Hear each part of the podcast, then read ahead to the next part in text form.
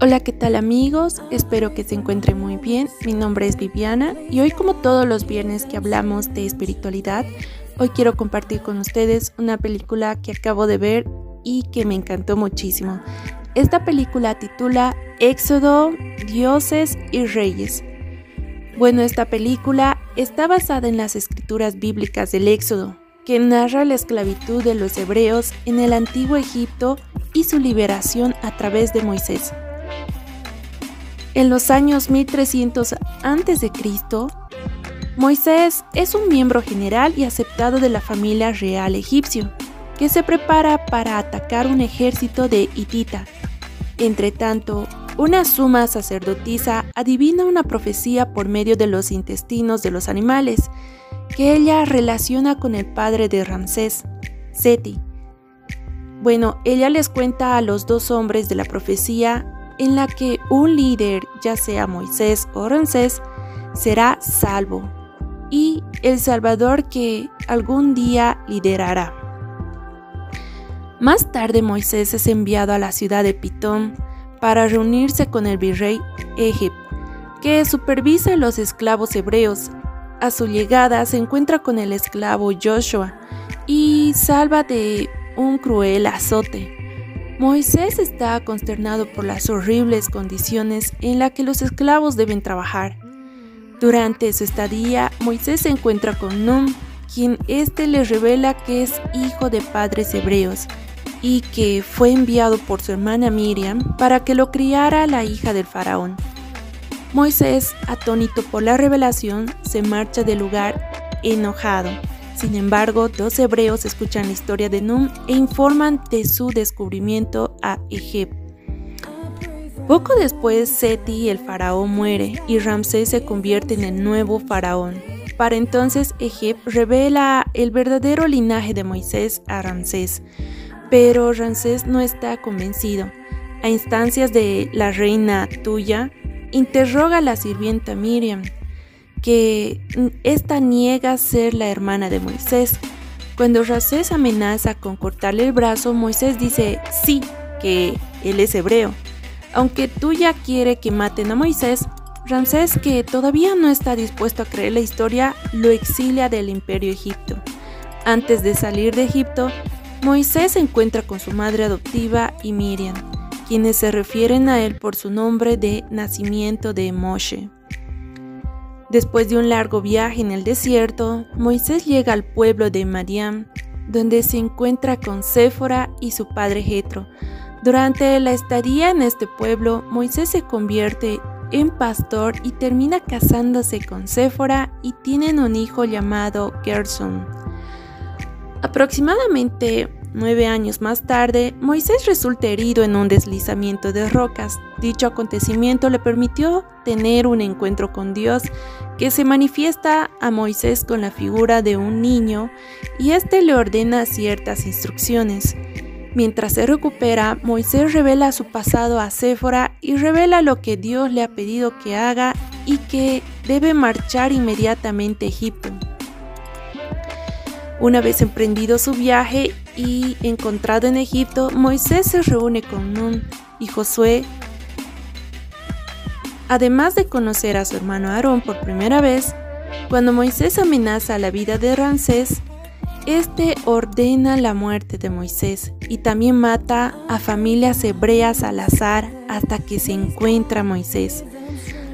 La manifestación de Dios eh, se le aparece a Moisés y le explica que las diez plagas afectarán a Egipto. Moisés se aterroriza al saber que Dios le que la décima plaga será la muerte de todos los primogénitos, pero sigue adelante con el plan. Los hebreos se protegen cubriendo sus puertas con sangre de cordero según las instrucciones de Moisés, mientras que todos los primogénitos de Egipto mueren incluido el hijo pequeño de Ramsés. Ramsés devastado se rinde permitiendo que los hebreos se vayan. Durante la partida, los hebreos siguen el camino de Moisés a través del desierto hacia el Mar Rojo, confiando plenamente en él. Dolido por la pérdida de su hijo, Ramsés reúne a todo su ejército decidido a acabar con la vida de Moisés. Después de atravesar un peligroso paso de montaña, Moisés y los hebreos llegan al borde del mar sin saber qué hacer. Desesperado, Moisés arroja su espada al mar, que retrocede y abre un camino hacia el lado opuesto. Ramsés y su ejército continúan la persecución, pero Moisés se queda atrás para enfrentarlos. El mar rojo retrocede y termina ahogando a la mayoría de los egipcios que se encontraban cruzando el mar rojo. Moisés sobrevive y se reúne con los hebreos. Ramsés también sobrevive, pero está angustiado y aturdido por la destrucción de su ejército.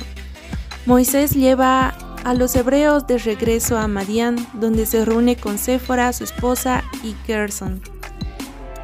Ya en el monte Sinaí, Moisés transcribe los diez mandamientos para el pueblo hebreo. Años más tarde, Moisés ya anciano cabalga con el arca de la alianza y en ese momento ve la manifestación de Dios caminando con los hebreos a través del desierto.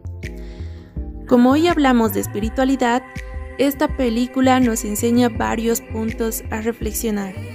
Primero, Dios sabe muy bien para qué naciste.